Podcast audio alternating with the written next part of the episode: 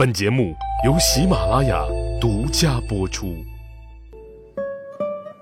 听众朋友，你好，欢迎收听《奏折日记》里的曾国藩。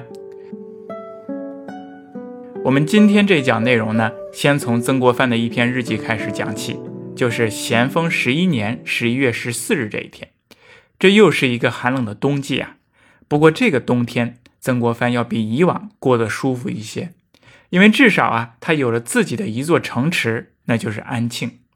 曾国藩拿下安庆之后，修葺整理，把两江总督府就设在了城内，指挥江苏、江西和安徽三省的军民政务。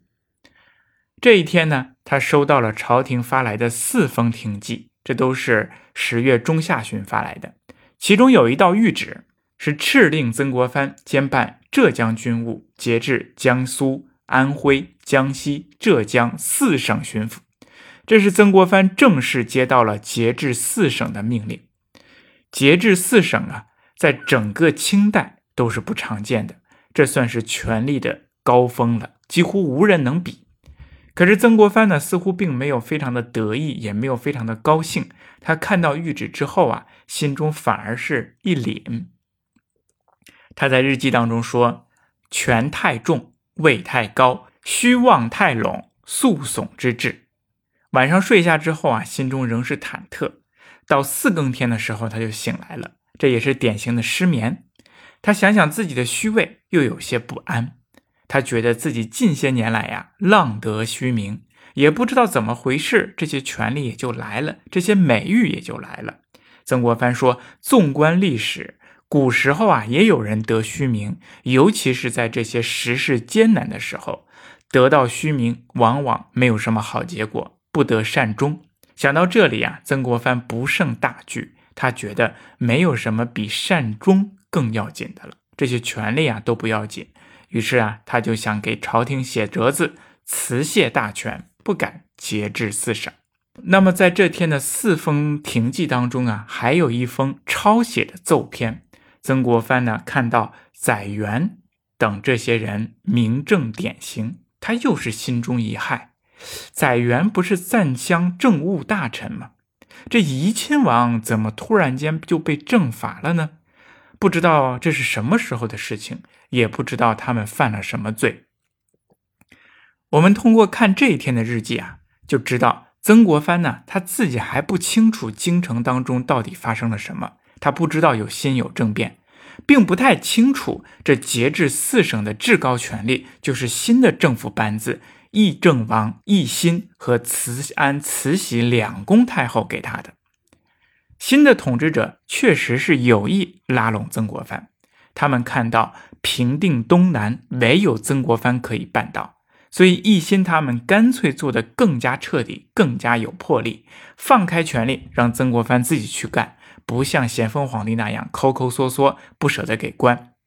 当然了。让曾国藩节制浙江的军务，一方面是拉拢他，给他权力；另一方面呢，也是浙江的军情简直是一团乱麻，官军呢已经被太平军打得招架不住了，唯有曾国藩可以收拾这副烂摊子。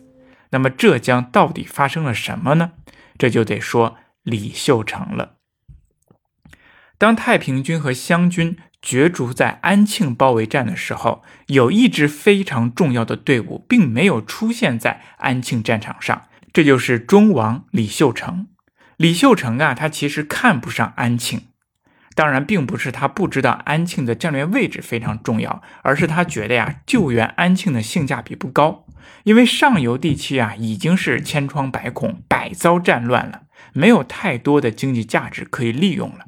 而且湘军的部队啊，沿江东下，战斗力非常高。这部分军队啊，也非常也都是精锐，硬拼不是他的对手。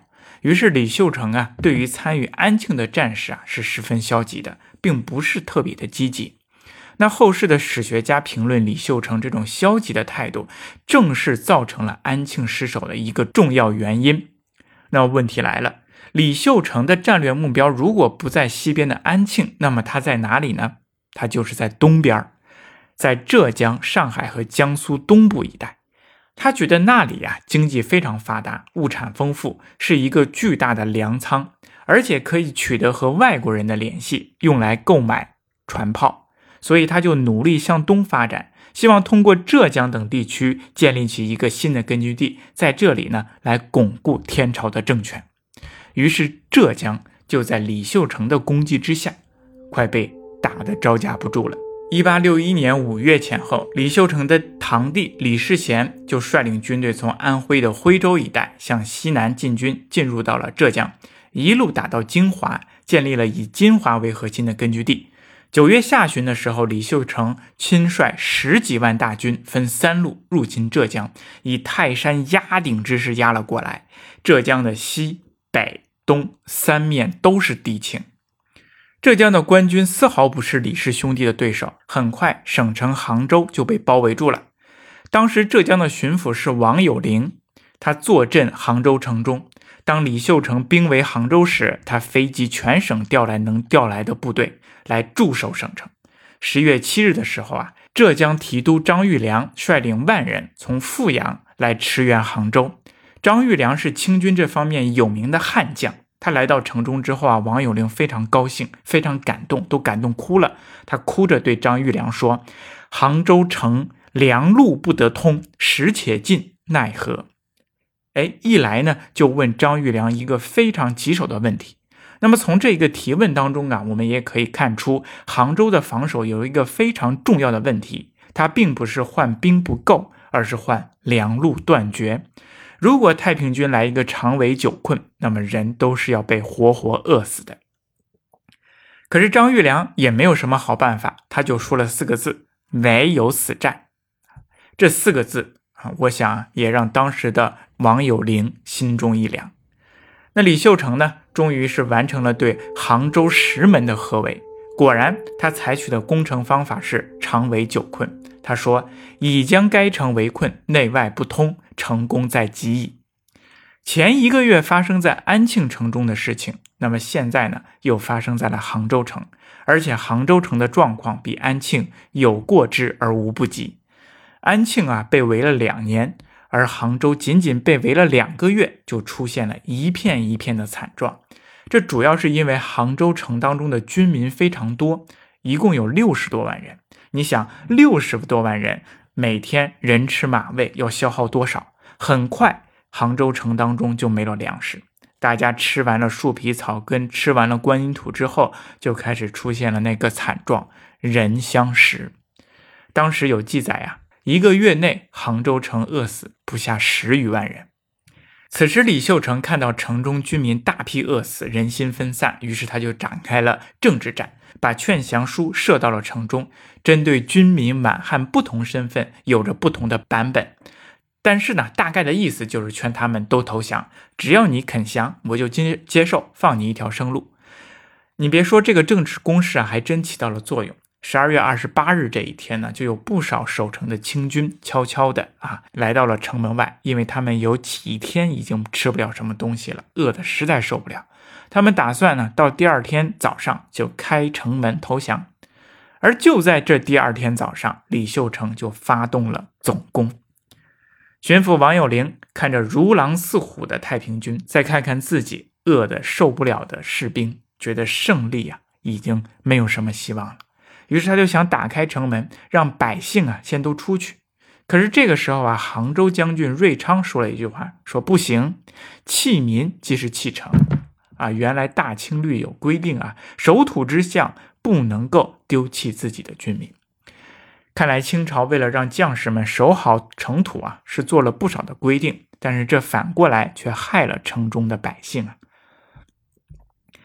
不过这一次啊，杭州城的军民。啊，都是夺门而出，一发不可收拾。太平军也趁机进入了杭州城中。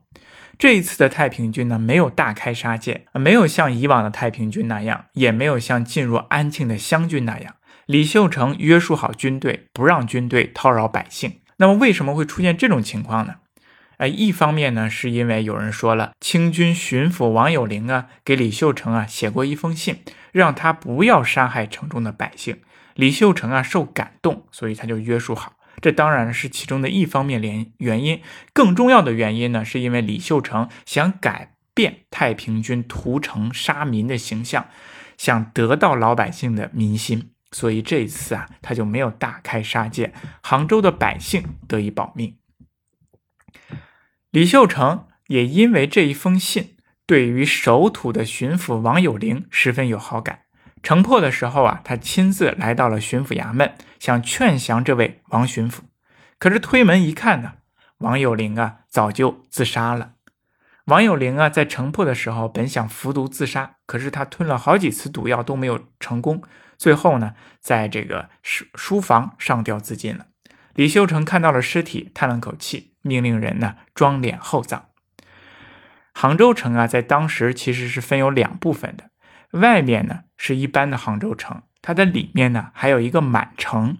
那么这个满城啊是驻扎着满洲八旗和杭州将军。它的外城虽然被攻破了，但是里边的满城还有没有被攻下来？满城呢就由杭州将军瑞昌坚守。瑞昌呢负隅顽强。本来呀，李秀成想劝降瑞昌，可是瑞昌呢坚决不许。于是没有办法，李秀成下令猛攻，最后瑞昌及其手下全部自尽，就这样杭州城彻底被攻下来了。在清朝这一方面呢，显得是特别的悲壮，巡抚啊、杭州将军、提督啊都先后自杀。但是李秀成这一方面，这次的攻城却显得是仁义之尽，很想劝降他们，结果呢也没有成功，因为清朝呢这些将领们都拒绝掉了。